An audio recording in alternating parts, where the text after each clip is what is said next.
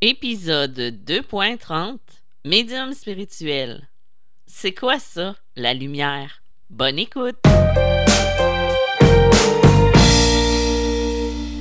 Bonjour, bienvenue dans ce nouvel épisode de Médium spirituel. Mon nom est Isabelle B. Je suis l'auteur du livre Médium malgré moi, Passeur d'âme et les chemins de l'âme. Et j'en ai quelques-uns aussi qui ne sont pas en lien avec la spiritualité, mais euh, vous pouvez aller voir sur mon site internet www.mediummalgrémoi.com. Aujourd'hui, je vous parle de la fameuse lumière. Pas la lumière qu'on va ouvrir dans la maison, ni la lumière euh, qu'on va allumer euh, comme lampe de poche, mais de la fameuse lumière qui permet à l'âme de s'élever. En fait, moi, quand euh, à mes tout débuts en tant que médium, je ne comprenais pas trop qu'est-ce que ça voulait dire le, aller vers la lumière. Je veux dire, euh, on m'avait dit que je devais envoyer les âmes vers la lumière. Donc, je me suis imaginé que c'était un gros spot lumineux euh, qu'on ouvrait et qui permettait aux âmes de quitter. En fait, non, ce n'est pas ça du tout. Euh, ce n'est pas comme euh, au sens figuré. Euh, je veux dire, c'est pas comme au sens propre, mais c'est plus au sens figuré. En fait, j'ai fini par comprendre à travers ce que je voyais. moi, j'ai pas eu, contrairement à la croyance populaire, je n'ai pas eu de coach qui m'a aidé à découvrir mes dons, à les développer non plus. comme j'en parlais un petit peu au début dans mes autres vous pouvez aller dans l'éveil, le premier épisode, et j'en parle un petit peu, euh, je crois, un petit peu plus loin. Euh, je ne pourrais pas vous dire l'épisode, mais ça peut vous faire un rappel de tous les écouter. non, en fait, euh, moi, j'ai pas eu de coach, donc j'y suis allée vraiment au niveau de ma claire connaissance, c'est-à-dire au niveau de mon intuition et de ce que j'avais à l'intérieur de moi, d'y aller avec ma logique, avec les informations que je recevais. Moi, ce que j'ai eu, c'est quelqu'un qui m'a ouvert à ma médiumnité, c'est-à-dire qu'elle m'a dit qu'est-ce que je vivais. Mais après ça, c'est arrange-toi avec tes problèmes ou tes troubles. Mais euh, en fait, oui, c'était un problème, mais j'ai eu quand même une forme d'aide, mais ça n'a pas été du coaching ou de l'accompagnement. Donc, euh, c'est ça. Moi, on me dit que si j'ai des entités chez moi, c'est que je suis là pour les aider. Moi, j'avais l'étrange intuition que c'était parce que je voulais avoir un refuge d'animaux un jour dans ma vie. Donc, en attendant, je me pratiquais avec les entités ou les âmes errantes. Et non, effectivement, c'est une petite blague. Donc, les âmes euh, qui sont euh, dites errantes, les âmes qui sont du bas astral, sont des âmes qui ont refusé d'aller vers la lumière. La lumière, c'est une forme d'état vibratoire que l'âme doit atteindre pour pouvoir s'élever. Dans le fond, c'est une fréquence. C'est la même chose quand on parle de l'énergie, quand on dit de rester dans la lumière, c'est de rester dans des bonnes énergies pour être fort, pour être euh, pour rester solide et pour s'éloigner des basses fréquences qui elles sont vraiment euh, quand on parle de noirceur, c'est vraiment dans le dans le plus bas. Je sais par exemple que euh, quand j'élève ma lumière, je m'éloigne beaucoup de tout ce qui est bas astral, de tout ce qui est énergie de plus basse fréquence. C'est rare, euh, depuis euh, quatre ans où je suis dans la lumière, j'ai eu j'ai eu très peu de rhume, de maladies ou autres. Oui, c'est sûr que j'ai eu des petites euh, des petits malaises ou peu importe, mais en tenant une énergie qui est forte, qui est haute, ben je m'éloigne de ça. Ça n'empêche, c'est sûr que ça n'empêche pas de tomber malade, d'attraper euh, un petit virus ou peu importe, mais ce que je veux dire, c'est qu'on va être plus solide, on va être plus fort pour le combattre. Parce qu'on est dans des hautes vibrations, on élève notre énergie, on est bien. Donc, D'où l'importance de nettoyer énergétiquement régulièrement sa maison. Comme là, là je ne l'ai pas fait depuis euh, quelques. au moins une semaine, une semaine et demie. Moi, vu que je travaille beaucoup avec l'énergie, je le fais régulièrement, la purification car euh, je joue justement avec des basses fréquences parfois, des hautes et patati patata. Donc, euh, je suis à risque parfois de, m'abaisser au niveau de mon énergie. Donc, euh, je fais un nettoyage énergétique régulièrement. Mais une personne qui ne travaille pas dans l'énergie comme moi, ben, elle peut le faire une fois par mois ou au besoin. Mais de faire attention quand même de le faire pas juste de dire Ah oh ouais, je me sens pas bien. Euh, est-ce que tu as fait un nettoyage énergétique? Ben non, j'en ai jamais fait. Ben, ça veut pas dire que si tu as euh, si les gens viennent chez toi qui sont bien, ça veut pas dire qu'il n'y a rien à nettoyer. C'est comme j'avais déjà dit à quelqu'un, ben toi tu prends soin de toi, tu vas te faire faire des soins énergétiques, tu vas faire euh, tu prends soin de ton énergie, tu reviens chez toi, mais tu n'as rien changé, tu n'as rien nettoyé. C'est comme euh, reprendre ton bain dans la même eau à tous les jours. C'est que tu es propre, puis tu retournes, mettons, dans, de l'eau sale. Là, l'exemple est très, très euh, visuel. Je m'excuse si cela peut vous donner des images. Mais ce qui est important, je pense, c'est vraiment d'avoir un ensemble et un équilibre dans tout ça. Donc, la fameuse, la fameuse lumière.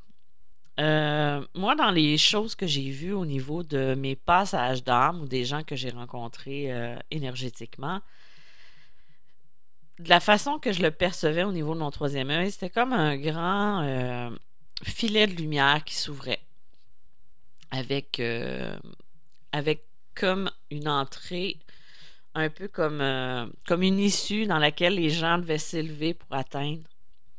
C'est arrivé, je me rappelle, euh, où j'ai vu des bras sortir de la lumière pour accueillir un enfant.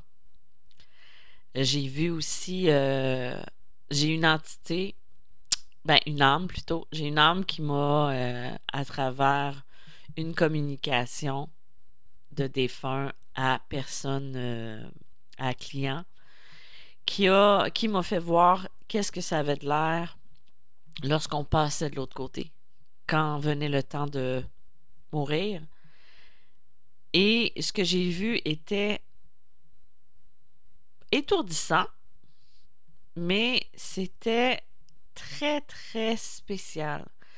J'avais l'impression d'être dans la galaxie parce que c'était noir, comme un trou dans un univers. C'est un trou comme euh, on nous l'explique ou on nous le fait voir.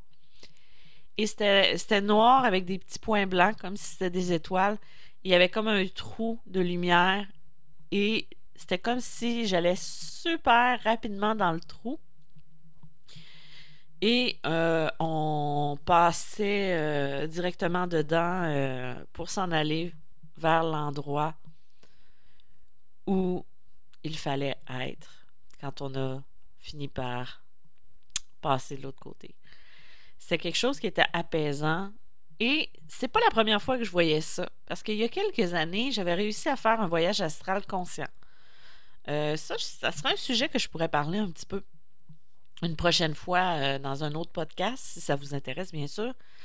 Euh, et j'avais comme l'impression que tout était noir autour de moi, mais qu'il y avait comme des, spots de lumière, comme des petits rayons de lumière ou des points, comme des étoiles dans le ciel. Et là, j'étais emportée comme si j'étais soulevée rapidement.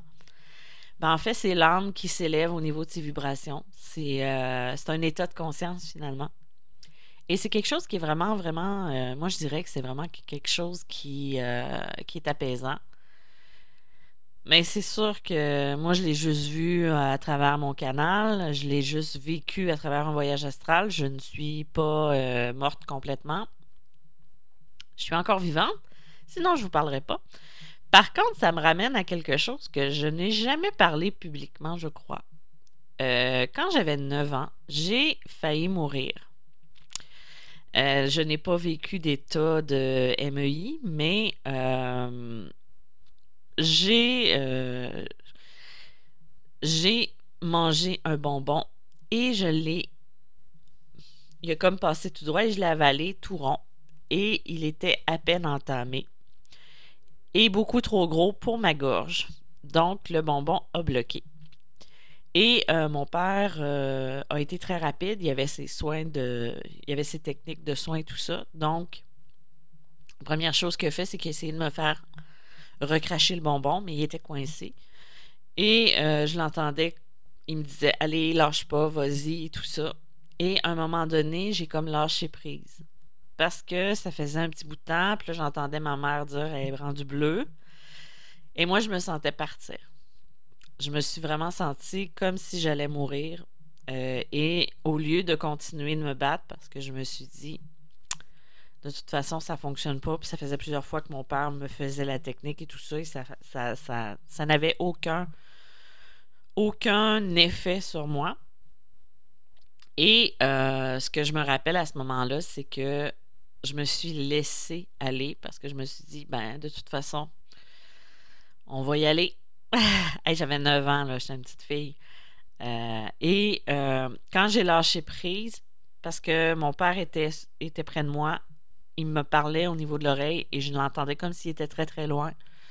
Même chose, euh, j'avais les yeux ouverts, je ne voyais plus rien. C'était comme j'étais en train de partir. Et au dernier moment, mon père l'a refait et le bonbon est sorti. Mais je me suis vraiment sentie partir comme si j'allais euh, comme si j'allais mourir finalement. Mais finalement, vous êtes encore pogné ou pris avec moi parce que non, je suis euh, je suis encore vivante aujourd'hui, mais j'ai vraiment eu l'impression ce jour-là que et c'est peut-être à partir de ce moment-là que j'ai eu plus conscience qu'on pouvait mourir. J'avais 9 ans. Je me rappelle, au lieu de reprendre mon air, je me suis mis à pleurer. J'ai eu peur. Et après ça, ben, j'ai fait ma journée comme un enfant. Je suis allée jouer au, à l'OTJ et tout ça. Mais je sais qu'à ce moment-là, ce que j'ai ressenti, c'est que j'avais vraiment l'impression que j'étais en train de partir pour l'autre côté, que j'étais vraiment en train de, de, m'éteindre, tout simplement. Il n'y avait pas de lumière parce que moi, c'est venu noir, noir, noir. Et de toute façon, je n'étais pas, euh, je me suis pas rendue jusqu'à la mort. Mais euh, disons que j'ai été sauvée in extremis.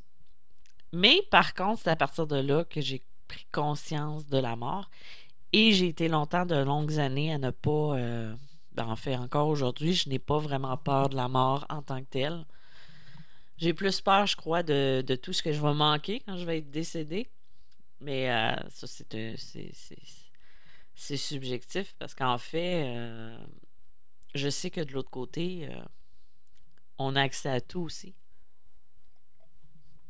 Donc voilà, ça c'était ma petite expérience au niveau de, de ma propre mort. Ben, quoique c'était pas vraiment la mort parce que je suis pas morte, mais vous comprenez ce que je voulais dire. Donc, au niveau de la lumière, à ce moment-là, j'ai rien vu.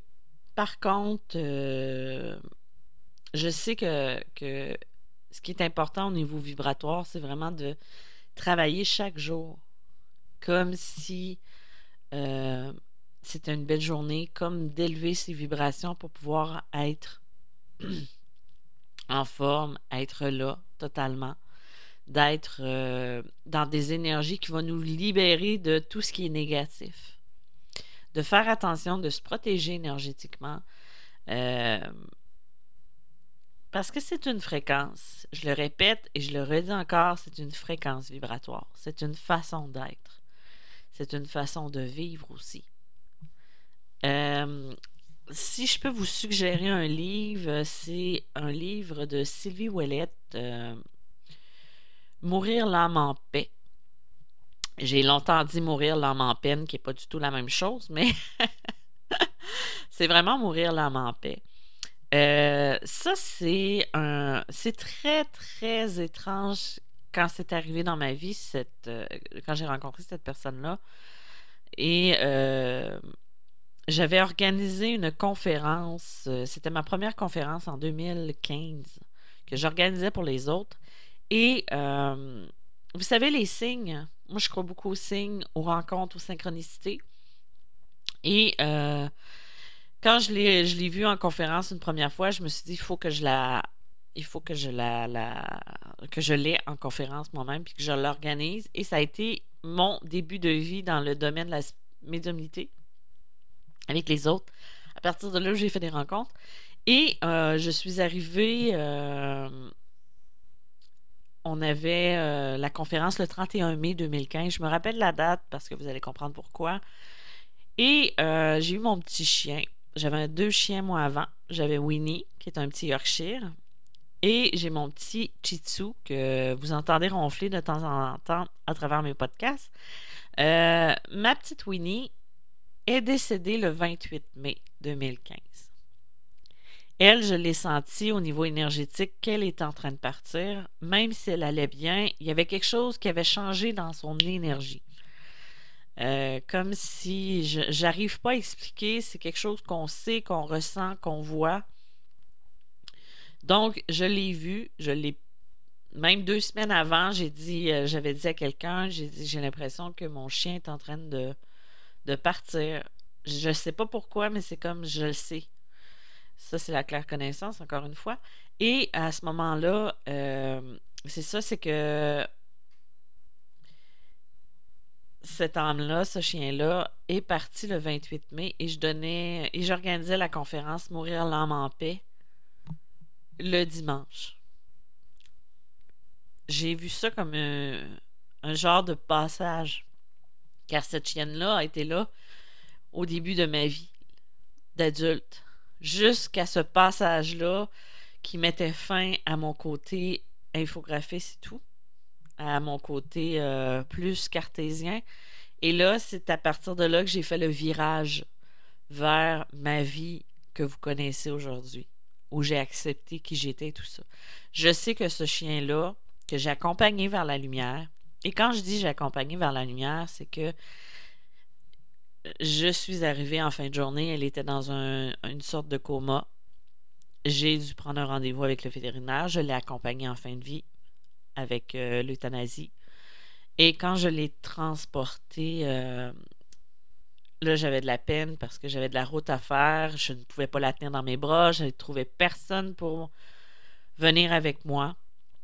Et j'ai fait la route. Je suis arrivée. J'ai eu environ 45 minutes parce qu'il y a eu du retard chez le vétérinaire où j'ai pu la tenir dans mes bras, lui envoyer de l'amour, la bercer et ensuite de l'accompagner en l'aidant à élever ses vibrations pour l'envoyer vers la lumière. Ça m'a fait... Euh, vous savez, c'est extrêmement difficile que, même si c'est juste un animal pour certaines personnes, c'est extrêmement difficile car c'est quelqu'un, c'est, pas quelqu'un, mais c'est un, animal qui nous suit à travers notre vie, qui est là tous les jours, qui, qui est vivant, qui a une personnalité, qui est avec nous à travers les bons moments, les mauvais moments, qui nous voit sous notre vrai jour.